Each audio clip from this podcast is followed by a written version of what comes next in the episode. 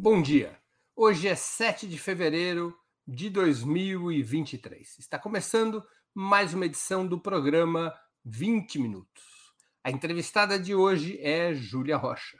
Além de médica, é também compositora, cantora e escritora.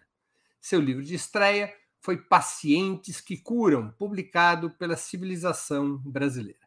Militante do Partido Comunista Brasileiro em Minas Gerais, é uma das mais destacadas defensoras do Sistema Único de Saúde.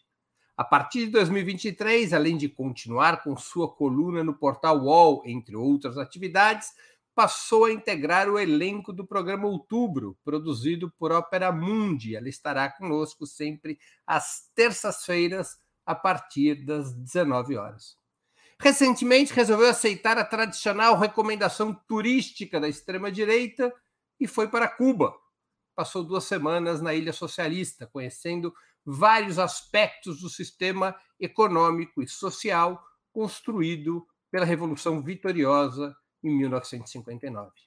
Visitou instituições e empresas, mas também conviveu com o povo em Havana e outras cidades.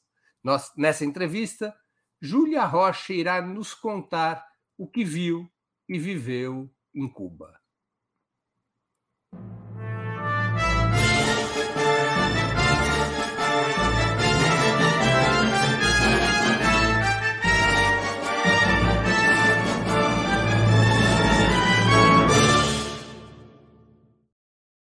Bom dia, Júlia. Muito obrigado por aceitar nosso convite. Uma honra ter novamente sua presença no 20 Minutos. Bom dia, Breno. Bom dia quem está nos assistindo. A honra é minha. Um prazer enorme estar aqui conversando com você de novo. E agora, semanalmente. Júlia, como surgiu e foi organizada essa sua viagem a Cuba? Menino, é uma coisa interessante. Desculpa, menino, isso é coisa de mineiro. Mas é uma coisa interessante da gente é, comentar. Não foi exatamente não, uma. chamar de menino como sinto honrado, eu ganho o dia. não, não foi uma, uma viagem de turismo típica, né? A gente até fez um pouquinho de turismo alguns dias, mas foi uma brigada de solidariedade. Então, as brigadas internacionais de solidariedade com Cuba, elas acontecem com certa frequência, e eu fiz parte da brigada sul-americana. Então, eram muitos brasileiros, se não me engano, 60 e poucos brasileiros, mas também tinha gente de vários países da, da América Latina, Argentina, Bolívia, hum, El Salvador, hum, Panamá. Então tinham alguns representantes de outros países, mas a maior delegação era, era brasileira. Isso muda bastante coisa, justamente porque, por não ser um, um evento turístico, mas um evento da militância política, né? A gente tem, primeiro, entradas diferentes nos espaços, ou seja, a gente não vai simplesmente para ver um ponto turístico, mas a gente vai para saber a história que se desenrolou ali. E a gente conseguiu também, a partir é, dessa realidade, visitar é, algumas instituições importantíssimas para quem quer entender como funciona por dentro essa, essa máquina que produz ciência, que produz é, melhores condições de vida e que produz um novo jeito de pensar e estar no mundo. Né? Cuba é realmente é, estar lá é uma coisa que transforma muito a gente. Não sei se você já teve a oportunidade de, de viajar para lá, mas é, é, interessante a gente passar 15 dias descansando de ser contra-hegemônico. Foi a primeira vez em Cuba? Foi minha primeira vez em Cuba. Júlia, eu fui a Cuba acho que mais de 100 vezes. é que eu te conheço pouco, Breno. Agora que eu vou te conhecer direito, nessa entrevista em 44 anos mais de 100 vezes. Foi, foi até para passar final de semana, então, poxa vida. Qual foi o seu roteiro em Cuba? Que cidade você visitou? Então, eu fui um pouquinho antes, uns dois ou três dias antes, fiquei em Havana, me ambientando, e em seguida é, fui acompanhar a brigada, né? Que a brigada a, eh, a começava alguns dias depois. Então, eu fiquei em Havana. A brigada ela fica acampada em Caimito, que é uma na província de Artemisa, e lá no, no, no acampamento a gente sai para algumas províncias. A gente foi até Varadeiro, Santa Clara, voltamos para Havana, participamos de uma, de uma conferência pelo equilíbrio do mundo e visitamos dentro dessas três localidades, a gente visitou bastante lugares também. Fomos para a periferia de Havana, onde a desigualdade é mais pronunciada, fomos para as partes turísticas, enfim, fizemos o, com, com direito ao pacote inteiro. Vocês ficaram hospedados onde? É um acampamento. Uh, eu posso até checar o nome, gente, porque eu, eu me esqueci. Eu, eu, vou me esquecer aqui. Mas o acampamento, daqui a pouquinho eu te falo. Ele é um acampamento que fica em Caimito. Ele é cerca de 40 minutos, 50 minutos de Havana. Então, a gente também conseguiu viver uma realidade meio que a realidade do interior do país, sabe? Assim, a gente sabe que existe sim uma, uma, um certo nível de escassez e de necessidade de ampliar muito né, o, o, tempo de vida das coisas, mas foi surpreendente ver a, a produção de soluções também, né?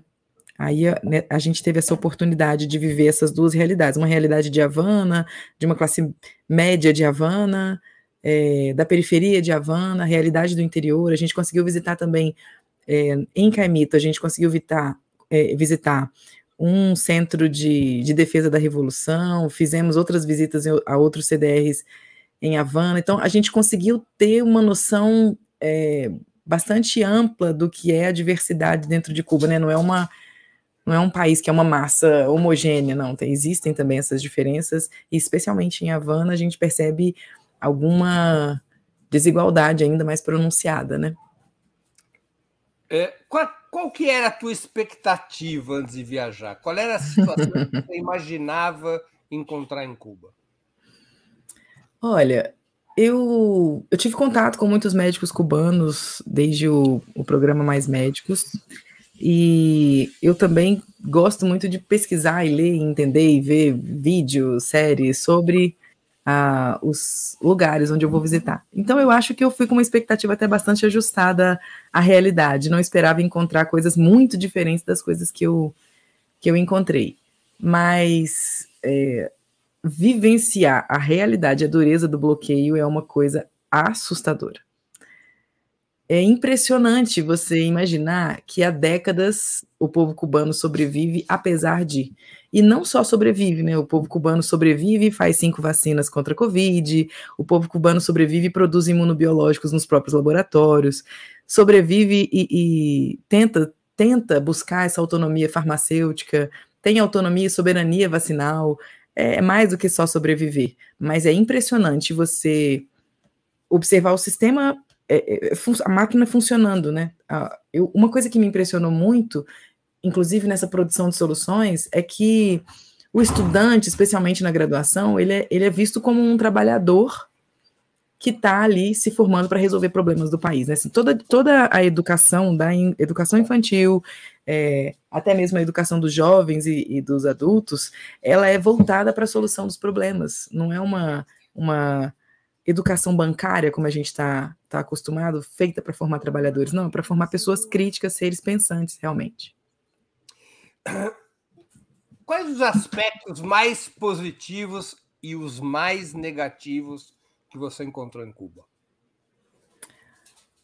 Eu, uma coisa que me impressionou muito, Breno, eu, eu, talvez você tenha essa, essa sensação também.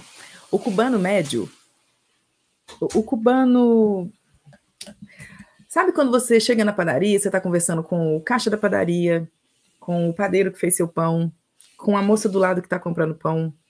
Essas pessoas. Em Cuba, todo mundo fala de política e todo mundo debate de forma muito complexa e aprofundada sobre a própria realidade e a realidade do seu entorno. Eu conversei com algumas pessoas. É, um era professor, o outro não me lembro a profissão, é, e tinha um cara que era do Instituto Cubano de, de Amizade entre os Povos, que era o Adriel. A impressão que eu tinha é que eles falavam melhor da conjuntura brasileira e conseguiam analisar mais aspectos e, e fazer uma análise complexa sobre a, a, a, conjuntura brasileira do que a maior parte dos brasileiros. Em Cuba nem se fala, né? Sobre, sobre a conjuntura de Cuba nem se fala essa impressão que eu tenho, que quando a gente pergunta, por exemplo, para uma pessoa aleatória sobre um fato histórico, aquela pessoa vai te dizer: é, isso aconteceu em tal época, a conjuntura era essa, o que estava dado era isso, os resultados foram esses e até hoje o impacto disso é esse. É muito impressionante você perceber como é que a educação muito muito forte, muito sólida, capacita essas pessoas a fazer essas análises, porque é isso, disso depende a continuação dessa revolução que eles fazem todos os dias, né? Essa criação de, essa politização do debate público, a, a capacidade das pessoas de avaliar de forma crítica o que acontece, porque é, eu, eu, até uma das minhas colunas em Cuba foi sobre os atos de 11 de julho do, de 2021. O que aconteceu ali foi um alinhamento de várias, de várias situações muito graves e difíceis para o povo cubano que levou uma parte do povo cubano a se manifestar contra né, aquilo que estava posto, né, do, inclusive contra o presidente da, da República e tal. E rapidamente, aquela parte da população que, compreendendo aquele processo, conseguia olhar de forma crítica entendendo que a dureza daqueles dias tinha muito mais a ver com bloqueio do que com uma, uma incompetência do governo, conseguiu se mobilizar e fazer atos maiores ainda para dizer: não, a gente quer a solução desses problemas, mas a gente não quer abrir mão do legado da Revolução Socialista. E eles, eles contam muito com isso, né? Eles contam muito com o saber científico, com a, a, a capacidade de imaginação política, a capacidade de, de enfrentar esses aspectos é, da conjuntura a partir de um entendimento mais complexo da própria conjuntura. É como o Fidel dizia, e a gente foi lembrado disso 50 vezes durante toda a brigada, que um país para ser livre precisa ser um país de homens e mulheres de ciência. E eles conseguem fazer isso, apesar de tudo, apesar de todas as dificuldades. Isso me impressionou bastante. Agora, o mais difícil, certamente, são as consequências do bloqueio. Cuba foi um país que produziu cinco vacinas e que. E essa história vale contar. A gente visitou o instituto que produz, né, que, que produz essa ciência capaz de produzir a vacina. E eles estavam em agosto de 2020 começando um dos maiores ensaios clínicos que eles já haviam desenhado para a população de Cuba, ou seja, vacinaram 44 mil pessoas num ensaio clínico gigantesco para um país de 11 milhões, né? Até para a gente aqui no Brasil, isso é um ensaio clínico muito grande. Eles desenharam uma vacina que poderia ser aplicada em crianças acima de dois anos. Eles estavam com a vacina pronta no final de, de 2020 para 2021, praticamente, com ótimos resultados. Eles têm uma, uma vacina muito eficaz, que segue eficaz mesmo com todas as mutações, mas eles tiveram negado a, o direito de importar é, seringas para aplicar a vacina na população toda. Eles contaram com a solidariedade de outros países para poder fazer isso. Eles tiveram é, dificuldades durante a pandemia, dificuldades não, eles foram impedidos de comprar uma peça que havia sido danificada de uma planta, de uma, de uma empresa que produzia o oxigênio, os balões de oxigênio usados nos hospitais. Eles tiveram, é, eles foram impossibilitados, eles foram proibidos de comprar respiradores dos parceiros comerciais que já eram costumeiros, né? Assim, é, eles recorreram aos parceiros, os parceiros comerciais de sempre, e esses parceiros comerciais disseram: as, o recrudescimento dessas regras do, do, do bloqueio foram tão é, é, intensos que inviabilizou, que inviabilizaram qualquer tipo de, de transação. A multa era uma multa impagável, mesmo para uma grande empresa, para uma farmacêutica ou uma produtora de equipamentos de saúde. Eles tentaram, a partir disso, né? Ó, temos um problema na peça que produz o oxigênio. Não conseguimos importar a peça, então vamos importar o oxigênio. Foi proibido o, o, algumas das regras do, do, bloqueio fizeram com que eles ficassem sem oxigênio, sem seringa, sem farinha, sem petróleo, sem, sem tudo. E, e essa conjuntura tão difícil, tão desfavorável, ela, ela vai ser difícil em qualquer cenário. Mas o único cenário em que é possível seguir é um cenário de profunda politização, de capacitação das pessoas de olhar de forma crítica e entender que não é a revolução socialista que causa o, a escassez em Cuba, né? E, e, que o, o bloqueio é o principal causador dessas, dessas desigualdades e dessa, dessa dificuldade que é do cotidiano. Eu, eu senti, como, como uma pessoa de fora, obviamente, minha vida ali seria diferente, né? Eu teria acesso a coisas que uma pessoa mais é, é, pobre, mais vulnerabilizada na periferia de, de Havana talvez não, não teria. Mas o que eu senti como não era uma viagem tipicamente de turismo, o que eu senti, eu fiquei em casas de pessoas variadas, casas mais precárias, outras menos, e eu senti que uh, a dignidade vem sendo mantida. Desde as políticas, desde a, a, com a ajuda das, das políticas de, de, distribuição de alimentos, itens básicos de higiene, até o fato de, por exemplo, você ter acesso à saúde, educação, você não ter gastos com isso. Tudo isso faz com que a, a dignidade do povo seja mantida, né? Então, por mais que o bloqueio, sim, ele não é para ser romantizado, a gente precisa lutar e falar sobre isso na América Latina e pressionar para o fim do bloqueio, mas é, existe ali uma, uma potência gigantesca, assim, é um, é, um, é um povo muito inteligente, são homens e mulheres da ciência, e com o conhecimento científico, inclusive o produzido dentro da ilha, eles conseguem encontrar soluções que vão de encontro aos problemas das práticos, né, do cotidiano. Dos relatos que você escutou e do que você viu, quais são os problemas que mais afetam os cubanos? A inflação, a escassez? O que, que é hoje o elemento mais perturbador do cotidiano cubano? Veja, é difícil responder isso sendo uma brasileira que trabalha como médica de pessoas em situação de rua eu, eu atendo pessoas que não têm nenhum dos seus direitos ah, garantidos, preservados, respeitados. Então é difícil. Você chega lá, você não vê um, ninguém morando na rua. Você não vê pessoas. Eu vi algumas pessoas. Eu no dia que a gente estava em Havana, uma moça perguntou: "Você é turista?" Que me confundiram com cubana. Achei isso fantástico. Me tomei como um elogio. Você é cubana? Você é de onde? E uma moça me perguntou: você é turista? Ah, você trouxe algumas roupas para deixar? Ele me perguntou. Ah, porque eu tenho dois filhos e faz muito tempo que a gente não compra roupa, se você puder deixar comigo. Então teve uma moça que me abordou dessa maneira. E uma outra vez eu estava sentada num calçadão usando o Wi-Fi do público lá, e uma criança falou assim: ah, você tem uma, um, um dinheiro para me dar? Porque eu estou com fome. Então, essas coisas, elas fogem daquela idealização que a gente costuma fazer, especialmente dentro da desse espectro mais radical à esquerda, né, desse, desse lugar do espectro político. Não tem idealização possível, porque na hora que você vê a realidade, é uma realidade difícil de viver. Né? Quando a gente está ali visitando, passa duas semanas, é fácil. Mas, para uma parte da população, é uma realidade difícil de viver.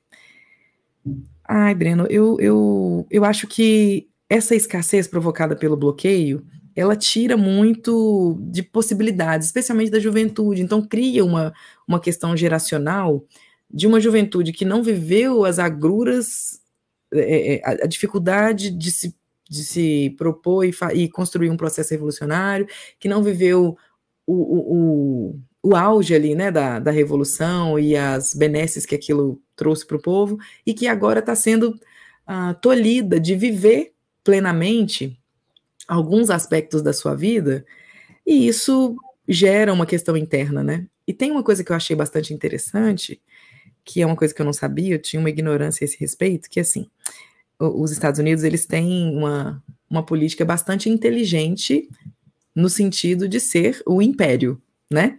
Então, eles mantêm de forma muito eficiente a hegemonia deles. E uma das coisas que eu achei mais interessante, que eu não sabia que acontecia, era o seguinte: eles sufocam, mas eles também abrem caminhos para a juventude. Eles sufocam a ilha, literalmente, né, sem oxigênio, sem seringa, sem farinha de trigo, sem é, é, alimento, é, sem itens básicos, muito básicos para a vida, mas eles dizem para o jovem cubano assim: pode vir, é a única nação do mundo que tem algum tipo de facilidade na migração para os Estados Unidos. E aí você, você tem uma juventude que está desalentada é, porque quer vivenciar coisas que em outros países seria muito fácil, né? E, e uma parte dessa juventude, não toda, obviamente, mas uma parte dessa juventude não não está tão organizada politicamente, enfim. E essas pessoas muitas vezes optam por é, sair da ilha, migrar aí para a Europa, Estados Unidos, enfim. Porque é isso, gente, a realidade é muito difícil, não é uma realidade fácil de, de se encarar, né? E agora, tem uma outra parte da juventude, e eu conversei com muitos jovens lá, que é uma parte mais engajada politicamente, que está na luta construindo esse, essa consciência é, internacional sobre o bloqueio criminoso. E aí eu acho que, que dá um, um, um, bom contraponto, nos mostra a realidade. Eu encontrei com, com um médico de família lá, foi, foi uma, um encontro fortuito, assim, eu estava andando, aí eu vi médico de, médico de família, escrito na, até tirei uma foto, na, tá no meu Instagram, uma foto escrito médico de família e, e eu embaixo. Esse médico eu estava passando pela rua e eu olhei a placa falei, olha, um consultório de, de um médico de família. E ele estava, ele, conversando com outros três amigos e eu com uma, uma moça que estava comigo na brigada, a gente passando pelo lugar. Eram quatro homens negros. E aí ele, você é de onde? Eu, sou do Brasil. Ah, mas o Brasil é maravilhoso. Brasil, você é do Brasil ou de Minas Gerais? Eu sou do Brasil, de Minas Gerais que fica no Brasil. Há, na verdade, há controvérsia sobre isso. mas ele ele me disse assim, e isso, isso, é interessante porque eu acho que escancara bastante essa questão geracional. Ele falou: ah, mas o Brasil é bom demais. Na época do, do Mais Médicos, eu tive alguns colegas que foram para lá, nossa, gostaram muito, de qual estado você é, papapá. E ele falou assim: porque o Lula é maravilhoso. O Lula, ele, eles admiram muito o Lula, né? E, eles, e ele fala assim: olha, para mim, eu prefiro Lula ao Fidel. E eu disse: é mesmo, mas me conta essa história. E no final dessa conversa, eu entendi que a visão que eles têm, né, da, do Lula e, do, e dos governos dele, é uma mistura de acesso aos bens de consumo com preocupação social. Então, assim, ah, lá no Brasil eles. É exatamente essa foto. Lá no Brasil eles também têm SUS, eles têm educação pública e, e eles podem acessar uh, melhores condições de vida, melhores condições materiais mesmo. Então, essa ideia é, eu achei bastante interessante porque era um homem negro, retinto, médico. É uma, vivendo uma, uma vida que... que o Lula encontrou o caminho para o melhor dos dois mundos. Exatamente, na visão dele e de uma parte da juventude, o Lula encontrou esse caminho, que é um meio termo, né, entre a, entre a revolução e o, e o neoliberalismo. Mas eu achei muito interessante pelo sentido, pelo seguinte sentido: um jovem negro retinto, pobre, que muito provavelmente aqui no Brasil não seria médico. E provável e possivelmente teria corrido riscos de vida se fosse um cara, um morador de uma comunidade, enfim. Mas ele achava que o Brasil era melhor para se viver. E eu entendo, compreendo, mas acho que vale essa, eh, pontuar esse, esse aspecto. Quem, onde estão os nossos jovens negros, retintos, moradores de comunidade? estão encarcerados, mortos, em subempregos, desempregados, no tráfico. Onde eles estão? Será que quanto, quantos por cento desses jovens são, são médicos hoje em dia ou conseguiram cursar o, o curso, né, a graduação que, que eles gostariam de cursar e que o talento deles permitiria? Eu, uma, isso é muito impactante em Cuba. Eu estava, a gente estava no barzinho tomando uma cervejinha assim, e do lado na mesa tinham três mulheres negras. E a gente começou a trocar ideia. Uma era antropóloga, a outra era, era economista e uma outra era psicóloga.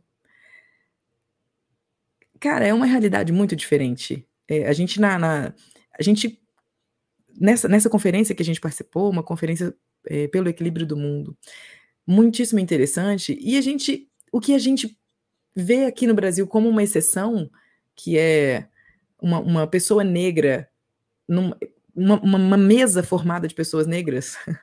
Só que aquilo não era uma questão tipo, olha como nós somos antirracistas, estamos aqui com uma mesa onde só existem pessoas com pós-doutorado e elas são negras. Não, isso era simplesmente era e a gente estava lá e ninguém tocava no assunto, não era uma questão. É como se ali a gente tivesse realmente superado essa questão de raça. Eu não estou negando que exista racismo em Cuba, mas isso é invisível para mim.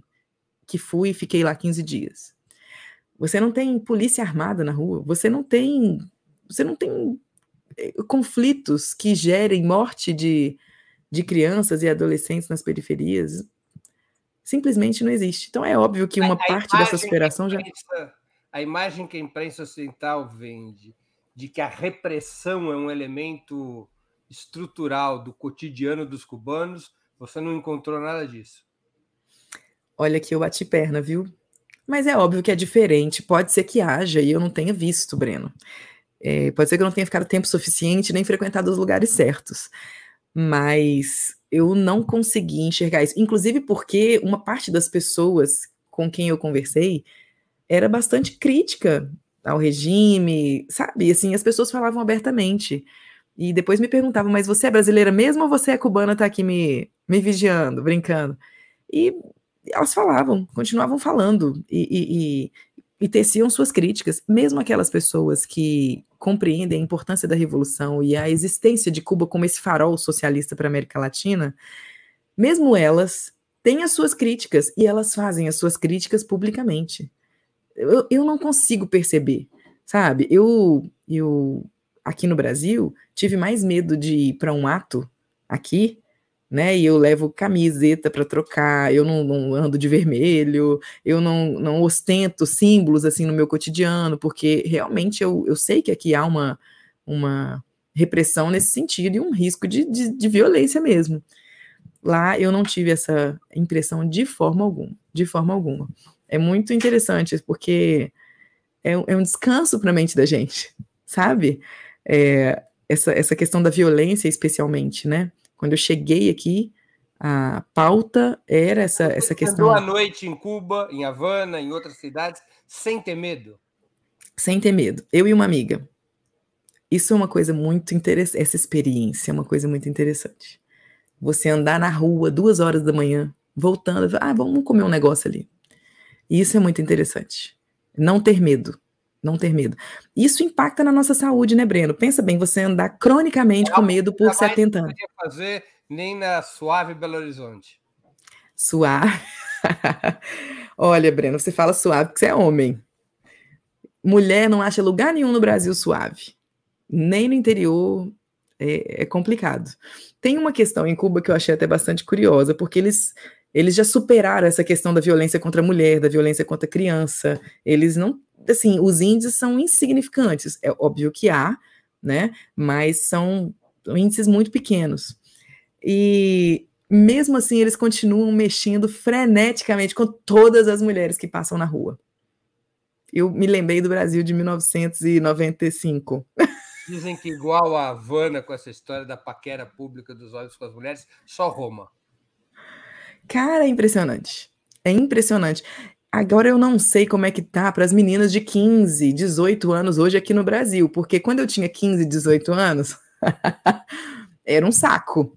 Era chato pra caramba, não sei como é que tá agora. Mas eu, com os meus 39, fui para Cuba e falei, gente, mas que incômodo, que inconveniência.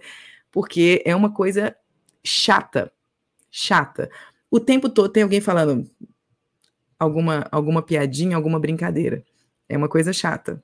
Vou, vou reclamar isso com o presidente. Mica, você encontrou um ambiente de culto à personalidade de Fidel Castro? Ou do atual presidente Dias Canel? Olha, uh, tem um resgate de memória importante, na minha visão, mas não, não há um culto à personalidade. Alguns pontos turísticos têm as imagens e a história, eu acho que assim deve ser. É preciso preservar essa história, mas é preciso que a gente vá lá para poder uhum. ver. Né? Eu quero ir lá ver o mausoléu do Che. Aí eu vou lá, aí eu vou conhecer, eu vou conhecer a história, eu vou ler as cartas, Clara. eu vou. Você foi a Santa Clara ver o mausoléu? Fui a Santa Clara. Chorei bastante e voltei com vontade de fazer uma revolução. Mas não existe, por exemplo, existem imagens, outdoors, muros puxados, é, é, pintados principalmente com a memória das, das batalhas, Hiron, enfim. Mas não, não percebi o culto à personalidade. Algumas pessoas não sabem, eu não sabia antes de ir, então eu vou dizer aqui. Uh, antes da, da morte do Fidel, ele fez força para que fosse publicada uma lei que impedia que qualquer praça, escola, rua, espaço público fosse é, batizado com o nome dele, para justamente evitar esse culto à personalidade. E aí eles se organizaram e fizeram um centro, um Centro Fidel Castro Rus, que é fica em Havana, que é esse aí mesmo. Eita, gente, que homem, né? e lá nesse, nesse centro está reunido toda a história e a... Como não dizer, gente? Que homem maravilhoso. Ah, não estou aqui falando nada, mas é um. Mas sim, a força dele é uma força muito presente, né? A revolução em Cuba, ela é hoje, foi ontem, amanhã tem outra, porque eles, eles resgatam essa memória. E a impressão que eu tenho, Breno, que a gente, eu como uma mulher comunista organizada, né, num partido comunista, eu sou do PCB, a gente tem essa ideia, né, de que o, o processo de construção é, de uma consciência dos trabalhadores, o processo de construção da revolução é um processo árduo, muito difícil, de décadas, de muitos militantes. Só que a gente não imagina o quanto é difícil você é, manter isso, o quanto é difícil você é, fazer a revolução todos os dias, porque os desafios eles estão postos. Se eles pararem de fazer uma revolução todos os dias, as coisas retrocedem ao que era em 1958. Então eles precisam fazer isso todos os dias e é muito difícil. Demanda um trabalho muito é, é, disciplinado, né, de, de organização política, enfim, é isso. Qual foi a percepção que você teve, é, digamos, do ambiente junto aos cubanos em relação a essa troca geracional, porque nenhum dirigente histórico mais, nenhum dirigente do período revolucionário continua sim, sim. exercendo funções de comando. O próprio Raul uhum. Castro já se afastou. Qual é a, a percepção que você teve sobre como os cubanos enxergam Dias Canel e essa troca geracional? Uhum. É, a gente percebe que essa politização, a educação que conta a história pelo olhar do vencedor, e lá quem venceu foi o povo, faz toda a diferença. É óbvio que o passar do tempo vai exigindo dos governantes uh, capacidade, competência para poder mostrar para essa geração que segue valendo a pena ser uma ilha de 11 milhões de pessoas socialistas. Mas uh, é óbvio que vai haver ali diversidade de pensamento e de entendimento sobre o que representou e representa a revolução ainda hoje para os cubanos. Mas o, o, a experiência de fazer parte de um movimento hegemônico, ela é interessante porque, ok, a gente aceita as críticas e as divergências, a gente absorve aquilo que possivelmente é positivo, mas é isso, somos um país socialista e seguimos. É inegável, eu, eu acho que falta é, chegar em Cuba, além de muitas coisas, muitos, muitas é, trocas comerciais importantes para complementar aquilo que eles já produzem, falta chegar também a dureza que é viver num país neoliberal que mata 60 mil pessoas, que é, cuja polícia mata 60 mil pessoas todo ano. É, esse, esse jovem médico, por exemplo, com quem eu conversei, eu não disse isso a ele, achei, achei um pouco violento da minha parte, mas eu, eu só disse assim: olha, você é um homem negro. Talvez se você fosse brasileiro, você não estivesse pensando assim. Eu, eu acho que é... Fala, fala. Não, eu acho que é bem por aí. Eu acho que é, a minha percepção é que às vezes eles, eles pontuam coisas que eu digo, cara, você tem noção do preço que a gente paga para poder ter três marcas de iogurte na prateleira do supermercado? Sabe? É, recentemente, domingo, eu voltando, né? A semana que eu voltei de Cuba, encontrei meu companheiro, minha filha, então tava naquela lua de mel. Ai, que delícia, gente, é isso aí mesmo, sou comunista pra caramba. E aí, meu marido sentou para ver o Fantástico e a gente não tem esse hábito. A gente praticamente não vê. Eu detesto ver violência, especialmente violência relacionada à raça, violência policial. E a gente eu, eu arrumando o guarda-roupa e ele vendo essa reportagem, e eu, gente, que horror, tira disso. Era uma reportagem de um homem, de um homem negro americano que foi espancado, abordado pela polícia e tudo mais. E quando eu olhei para trás, meu marido estava em prantos. Eu falei: bom, é isso, é esse o preço. Porque quem não morre está com medo de morrer. Quem não foi preso está com medo de ser preso. Né? Quem, quem não está vivendo a dureza na pele está com medo de viver. Esse é o preço que se paga né, desse racismo que é estruturante desse sistema no qual a gente está inserido. É uma, é uma, uma tristeza crônica é, um, é uma violência contra a nossa saúde mental e física, inclusive, que nos acompanha ao longo dos anos. É um, é um choque de realidade muito grande, né? E aí me lembrei exatamente dessa conversa que eu tive com esse homem negro, né?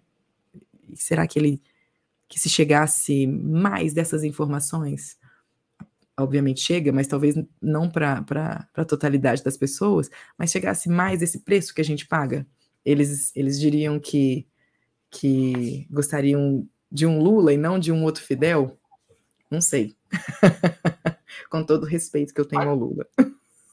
Agora, ô Júlia, quer dizer então que aceitar a recomendação turística da extrema-direita para mulheres é uma boa, apesar das cantadas nas ruas, pode Sim, fazer eu... em Cuba. Olha, nada que um abafador de ruído não resolva, porque são só as cantadas. Eles são bastante discretos, inclusive mantém a, a distância. É, né? Você só se aproxima se você quiser. Inclusive, ótimo se aproximar, porque são super dançarinos, dançam salsa, rumba, e enfim, a música foi uma coisa que me encantou muito. Apesar de que, antes que você diga, não aprendi a cantar nenhuma música cubana. não ainda, voltei com essa missão de lá. Voltei com essa missão de aprender a dançar salsa e aprender. Salsa é meu... muito complicado. Eu não danço nada, mas eu olho, acho salsa muito complicado, né? Para dançar, não é não?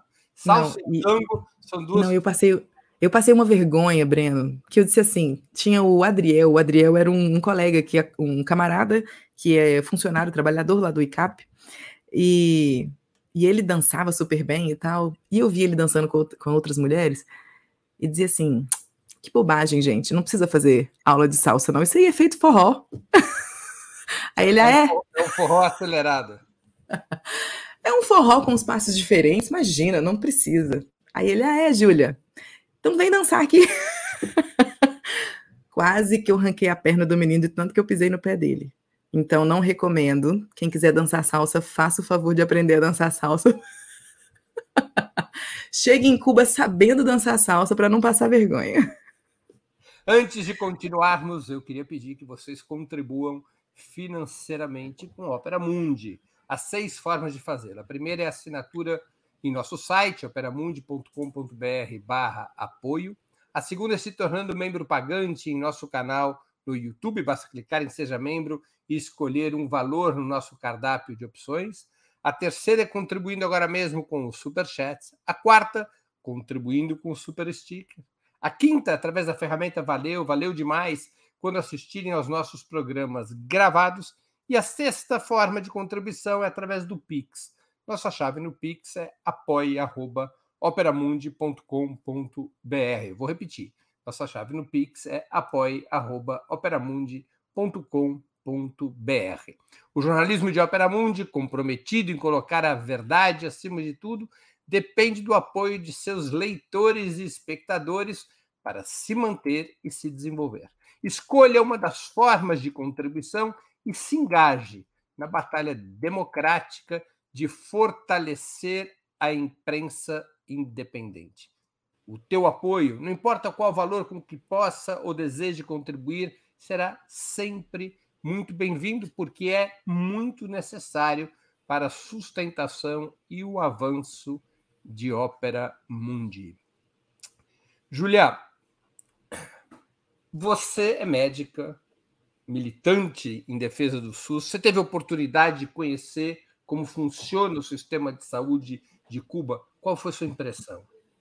A gente fez uma visita a um, um hospital, a um grande hospital em Havana. Eu acho que isso não é suficiente para dizer que conhece o sistema de saúde de Cuba, porque o certo seria a gente ir nos níveis de atenção, né, atenção primária, secundária, terciária, mas é muito impressionante. Eu acho que mais impressionante do que a estrutura, uh, obviamente o bloqueio também impacta nisso. Então são estruturas antigas, muitas. Você foi? Não. Não me lembro, não me lembro. Mas é um, um, grande hospital em Havana.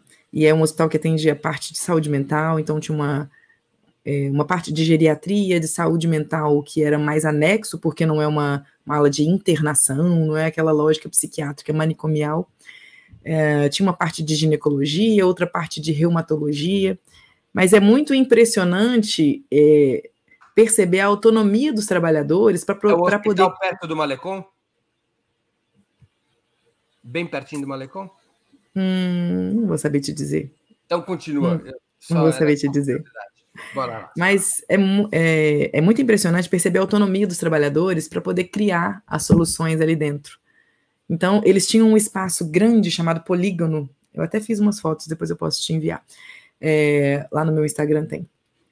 O polígono é um espaço grande onde eles têm horta comunitária, então os pacientes que da saúde mental que querem uma atividade para poder uh, fazer, eles vão lá, eles, eles colocam a, a eles, eles vão ali trabalhar, tem uma parte que é de, de uma pista de caminhada e outros de uma, um exercícios resistidos, com uma equipe, com uma espécie de academia de musculação coletiva, uh, tem espaços de plantação de flores, tem um espaço de um grupo de terapia coletivo. E esse é um espaço grande dentro do hospital, que a gente aqui no Brasil jamais destinaria a atividades de tecnologia tão leve. A gente ia botar um monte de equipamento e vender exame. e consulta médica, entendeu? Eu achei interessante porque é uma coisa que impacta muito na vida da comunidade ali no entorno, eles podem acessar, inclusive, e, e que é só, só, se faz a partir do momento que você tem autonomia e que você não tem uma especulação imobiliária. Isso era no centro de Havana. É, que você não tem, por exemplo, especulação imobiliária querendo aquele espaço para construir um prédio sabe? Eu, isso é interessante. A visão da saúde mental é uma visão bastante é, avançada no sentido de preferir o cuidado no território, de entender que aquele indivíduo precisa estar inserido nas atividades da sua comunidade, de uh, criar um espaço de acolhimento para os momentos de crise, mas entendendo que quanto mais inserido na comunidade e mais assistido no seu território, menos crises ele vai ter, então, é tudo que a gente né, gostaria de ver implementado aqui, apesar de que a gente tem uma rede que é parecida com essa lógica, mas a gente tem um sucateamento violentíssimo dessa rede que nos impede de fazer aquilo que as pessoas e, e, e a totalidade da, da, da, população precisa, né? Eu achei bastante interessante, mas eu acho, eu acho que seria muito ousadia minha dizer que conheço o sistema cubano, porque visitei um hospital. Mas Senão ao visitar eu. Esse, esse, hospital, é, onde você percebeu os sintomas do bloqueio, ou seja, o que, que afeta principalmente a hotelaria do hospital, os remédios? Olha, não era muito diferente dos hospitais que a gente vê aqui nas cidades de porte médio no Brasil, inclusive hotelaria, os hospitais do SUS. É, talvez isso haja um impacto, né? Eu vi algumas reportagens na, na Telesur, eu vi reportagens, inclusive, é, é, enquanto estava lá, sobre como o bloqueio havia dificultado a, a importação de um antipertensivo específico. Então, a reportagem era para dizer como eles estavam solucionando aquilo. Então, houve uma, uma importação, se não me engano, era da Venezuela, eles conseguiram matéria-prima para produzir uma parte do que precisavam no, no, no país mesmo, e eles solucionam, solucionam. A impressão que eu tenho é que, assim, ó, temos um problema, então vamos caminhar em direção a essa solução. Ah, aqui temos um outro problema, desvia. Aqui temos um outro problema, desvia de novo. E pronto, de repente eles têm a solução daquele problema. Não, eles não param no problema. Eles não, eles, eles vão só tentando até resolver o, mas existe, existe escassez de medicamento, existe uma questão relacionada a antibiótico, então eles têm muito cuidado em relação a isso, e tem pesquisas na área, inclusive, eles produzem medicamentos bastante avançados, especialmente no, no tratamento de de doenças reumatológicas, autoimunes, medicamentos que, por exemplo, numa ordem um pouquinho mais próxima da normalidade, eles não precisariam necessariamente produzir, eles poder, poderiam trocar por outras coisas que eles produzem, mas eles optaram por, por produzir porque são importantes para o tratamento das pessoas com questões de autoimunidade e eles não conseguem acessar no mercado internacional. Então, eles desenvolvem as moléculas lá e vão-se embora. Ao conversar com médicos, por exemplo, imagina que você tenha conversado com médicos nesse hospital, são diferentes dos médicos brasileiros? Deixa eu te contar uma história, Breno. Até mais de Tava, uma. Gente... Oi? Você é mineira, até mais de uma. Pronto. Uma mineira que não pode contar uma história. Mas a gente, na primeira na visita, a primeira momento da visita foi um, um, um médico que nos acompanhou até um auditório, ele, a equipe dele, e ele falou um pouquinho sobre o, o hospital e a parte da ginecologia, especialmente. E o que mais me impactou foi um senhorzinho de quase 70 anos dizendo: aqui temos uma ala para as mulheres ah, que engravidaram sem planejamento e que desejam interromper a gestação. Um senhor de 70 anos, e branco, inclusive. Então, essas mulheres, elas são encaminhadas para essa ala. Então, essa ala a gente não pode, a gente precisa manter o sigilo, né, e preservar a identidade. Essa ala a gente não vai visitar. É, e percebe, perceba que, assim, eu, depois dessa informação, que foi bastante impactante para mim, ver o senhor de 70 anos agindo com naturalidade diante de um direito reprodutivo das mulheres, é, eu fui buscar mais informações sobre isso. E aí eu conversei com um dos, dos trabalhadores do ICAP, e o que, que ele me explicou? Por, a partir da, da educação secundária, ali, então digamos que a, as crianças, adolescentes, né, com 11, 12, 13 anos, eles começam a ter uma uma, um nível de acesso à informação sobre questões de infecções sexualmente transmissíveis e a questão reprodutiva que capacita eles a fazer boas escolhas quando eles decidirem iniciar a vida sexual. Então, isso já baixa muito o índice de uh, gestações não planejadas. Além disso, tem um acesso muito facilitado a essa consulta de enfermagem ou consulta médica para escolha desse método uh, de forma mais ajustada individualmente para cada uh, mulher ou para cada homem. E, além disso, a gente sabe, métodos anticoncepcionais falham, né? Quando isso acontece, elas podem recorrer ao aborto. E isso é relativamente simples. Obviamente existe um processo, mas essas, essas meninas e essas jovens e mulheres, elas podem decidir por interromper a gestação, isso não é uma questão. Isso o não é. O aborto é legalizado em Cuba. Sim, sim. Essas mulheres podem acessar esse direito, inclusive. Agora, o mais legal, eu acho que o mais legal, eu como médica de família quero ressaltar isso, é entender que a educação sexual nas escolas, a, o acesso ao sistema de saúde, o acesso aos métodos contraceptivos, faz com que o índice de aborto nem seja assim tão, tão relevante. Por quê? De fato, só vai acontecer aborto naquela população, naquela para aquelas mulheres que, ok, tiveram a informação, escolheram um método e aquele método falhou. Entendeu? E, e também, né, tem, tem um recorte aí que é falhou e eu pensei e realmente não quero essa gestação, porque o método pode falhar e eu dizer, ok, tô grávida aqui, é uma surpresa, mas eu quero manter essa gestação. Elas têm esse amparo. Não é essa coisa do tipo, eu, eu atendo isso, Brena, até hoje, 2023. Eu vou te falar, é, uma das, das, dos atendimentos que mais me impactou nesse sentido foi uma moça que eu atendi no interior, que ela tinha 16 anos e ela estava grávida e ela não sabia como aquilo tinha acontecido. Aqui na região metropolitana de Belo Horizonte, não é no interior do interior do interior, não. Sabe? E aí você pensa, né, não teve acesso à informação, não teve acesso à consulta médica ou de enfermagem, não teve acesso ao método contraceptivo, engravidou e não tem a menor chance de ter acesso a uma reparação disso, né? É, a, a, um, a escolher por gestar ou por interromper a gestação. São coisas que só o socialismo faz por nós, né? Da periferia do capitalismo. Ou melhor, só, são coisas que só a luta feminista faz por nós.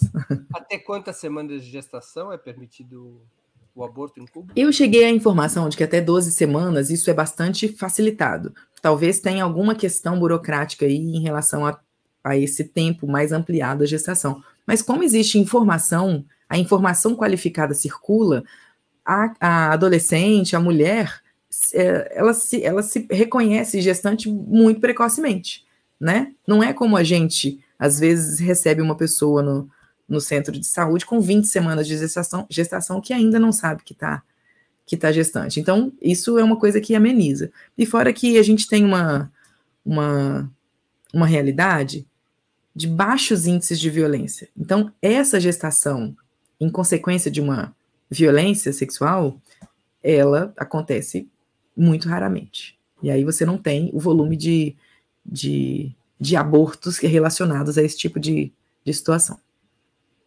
Você chegou a visitar escolas também em Cuba?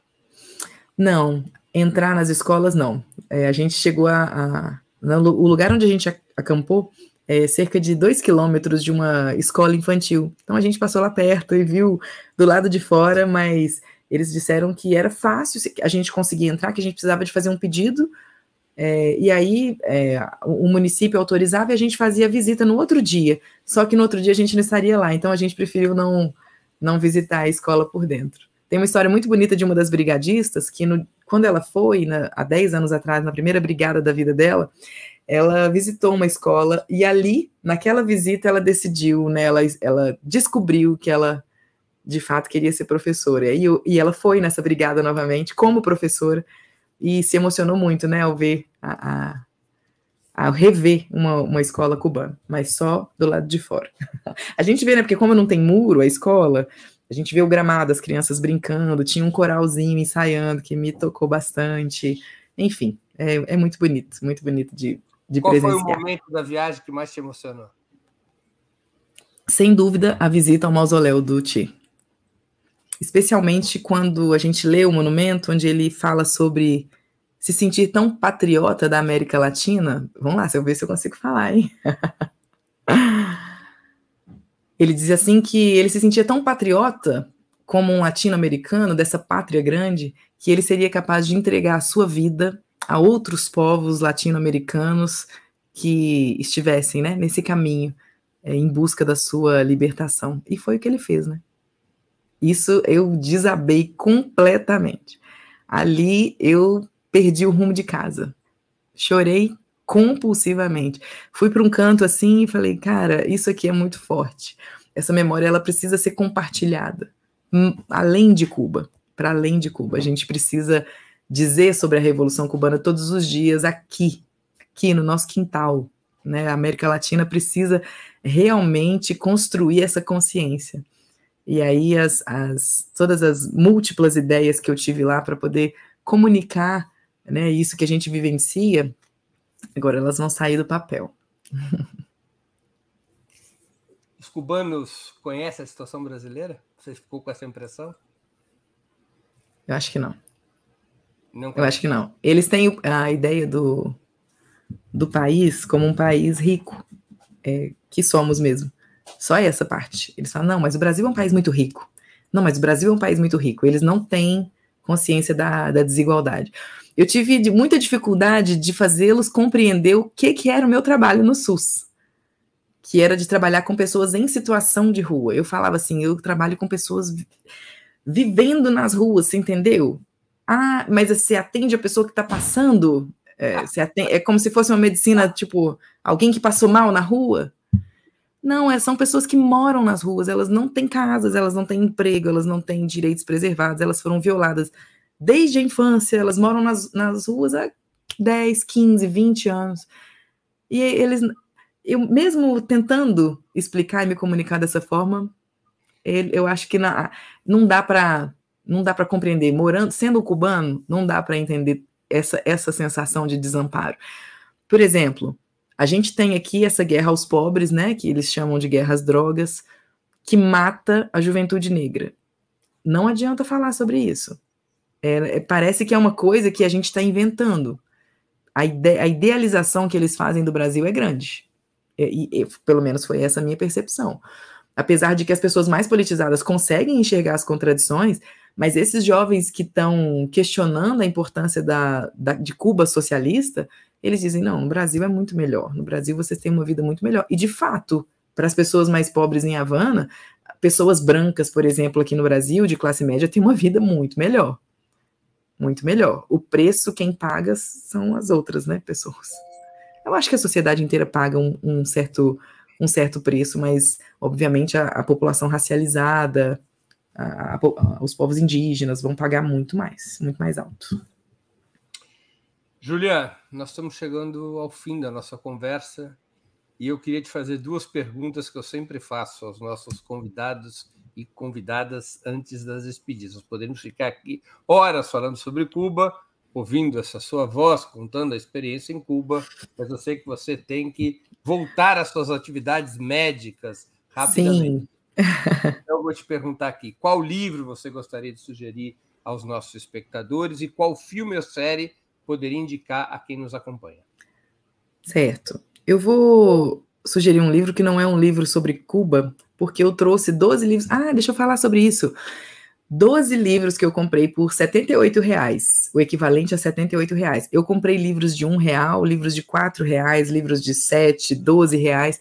Ao todo, foram 12 livros a 78 reais. Fica aí a dica para o governo Lula, né, para como a gente vai fazer esses livros chegarem a maior parte das pessoas aqui no Brasil. Mas antes de ir para Cuba, bem no comecinho, finalzinho de dezembro, começo de janeiro, eu estava relendo Democracia e Luta de Classes, do Lenin.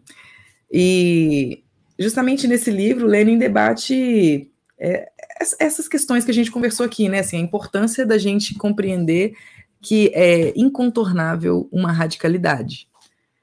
E eu acho que quando eu cheguei lá, eu entendi na prática do que, que isso, é, é do que, que esse livro estava dizendo.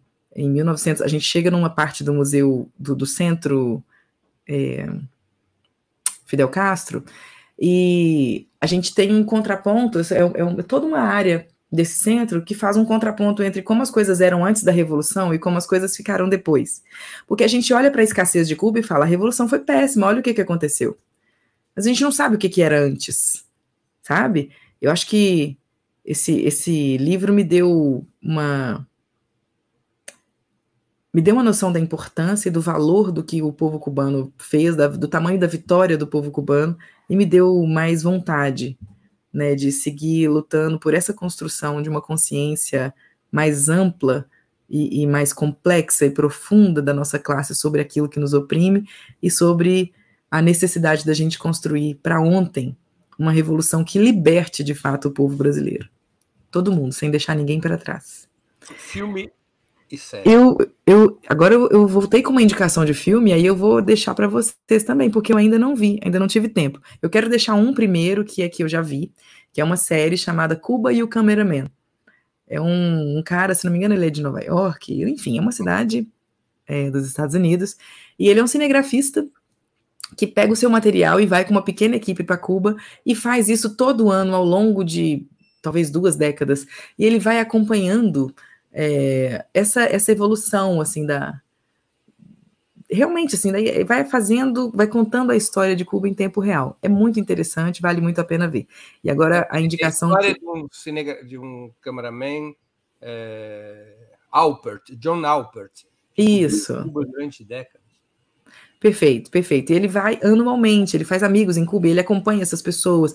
Ele, numa determinada altura do, da, da série, ele começa a perceber as pessoas migrando, é, as pessoas voltando, as pessoas se empobrecendo, as pessoas melhorando de vida e depois empobrecendo. Enfim, é interessante porque você, conhecendo a história, vê na série a, materialidade daquilo. E uma, a, a, minha indicação, que aí é para a gente ver junto, é o Operação Vespa, que na verdade chama-se. Tem alguns lugares aí que eu vi também os cinco últimos soldados da Guerra Fria. Baseado no livro do Fernando Moraes, Os Perfeito. Últimos Soldados da Guerra Fria. Isso, exatamente. Que é sensacional também para pegar essa parte da história de Cuba, né? Onde esses cinco soldados, que são considerados cinco heróis cubanos, a gente teve com um deles. É... Quem vocês tiveram? A gente teve com o Fernando, é isso? É o, é o presidente do CAP. Isso, exatamente. Exatamente. E pelo que você pode perceber, eu sou péssima de nomes. Mas é muito interessante escutar é, as histórias dos, das pessoas que fizeram a história, né? É, é uma experiência muito interessante.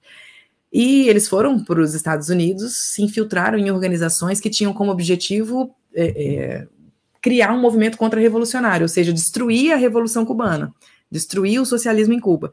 E eles se infiltraram nessas organizações e começaram a passar informações para o governo cubano. Então, todas as tentativas de, de atacar Cuba eram desmobilizadas, eles nunca conseguiam atacar Cuba, porque esses cinco heróis cubanos estavam ali protegendo, mas eles foram descobertos e passaram quase 13 anos ou mais, cerca de 13 anos presos nos Estados Unidos. Então a pauta é, cubana, por décadas ali, na década de 90, se não me engano, foi realmente a libertação é, desses cinco heróis cubanos, que aconteceu se estendeu pelos anos 2000. Sim, sim. Acho que foi 2003, não foi isso? Eu acho que eles foram libertados em 2011, 2010. Hum, é bom, eu, essa informação eu não, não vou ter para te contar. Mas é. enfim, foi, foi essa a história. É muito é muito legal a gente, eu acho muito importante, mais do que interessante, é importante a gente ler sobre a história de Cuba, entender. E tem essa atriz cubana que hoje faz muito sucesso no mundo inteiro, né? A Ana de Armas. Uhum, olha. Que é essa atriz que está aqui embaixo. Sim, pequenininha aqui. Uhum. E com Wagner pode... Moura. E com Wagner Moura. Isso, isso. Eu não vi ainda, então não vou poder. Penélope Cruz. É um grande. Isso. É um... eu já vi, eu já assisti. É uma. Vai, vai fundo. Vale a pena. que ótimo. Eu tenho uma pilha de 12 livros aqui para ler em espanhol. Primeiro eu vou. Mas acho que dá para ver de noite. Júlia, eu queria agradecer muito pelo seu tempo, por essa conversa, como sempre, muito interessante, simpática e emocionante. Mas antes de te liberar, é inevitável o pedido. Qual música cubana você cantará para nós antes de se despedir? É, hoje à noite, né? No programa Outubro, às 19 horas. Não, agora, qual música você vai cantar? Caraca, Breno. Olha, eu mandei para a Natália da produção, eu mandei um videozinho que é um trio de. Veja aí que coisa, que delícia. Tchá, tchá, tchá. Enrico, tchá, tchá, tchá. Pronto, eu esgotei meu repertório cubano. Júlia, você vai ficar devendo uma música cubana. Uma música cubana para nos cantar numa próxima entrevista. Combinado. Em outubro, você vai ter que ensaiar uma música cubana. Combinado. Eu tive, eu tive contato com uma, com uma senhora que era cantora lá em Cuba. E ela cantou tão lindo, assim, parecia, te me lembrou a Dona Ivone Lara. Depois, no outro dia, eu até vesti minha camiseta da Dona Ivone Lara, de tanta saudade que eu fiquei. E eu falei, gente, eu preciso comer muito arroz com feijão para poder cantar feita essa moça aqui. Então, não vou me arriscar hoje, não. Você vai ensaiar uma música cubana para a próxima entrevista ou para algum dos programas de outubro. A Júlia estreia no programa Outubro hoje, 7 de fevereiro, às 7 horas da noite. Júlia, muito obrigado e boa sorte. Obrigada, querido. Um beijo para quem está nos assistindo até agora. E vá para Cuba de novo. Ah, certamente irei. Não duvide disso. um beijo. Ah, um beijo. Até. Até. Também agradeço a todos e todas que assistiram a esse programa, em especial aqueles e aquelas que puderam fazer contribuições financeiras ao nosso site e ao canal de Ópera Mundi no YouTube. Sem vocês, nosso trabalho não seria possível e não faria sentido. Um grande abraço a todos e a todas.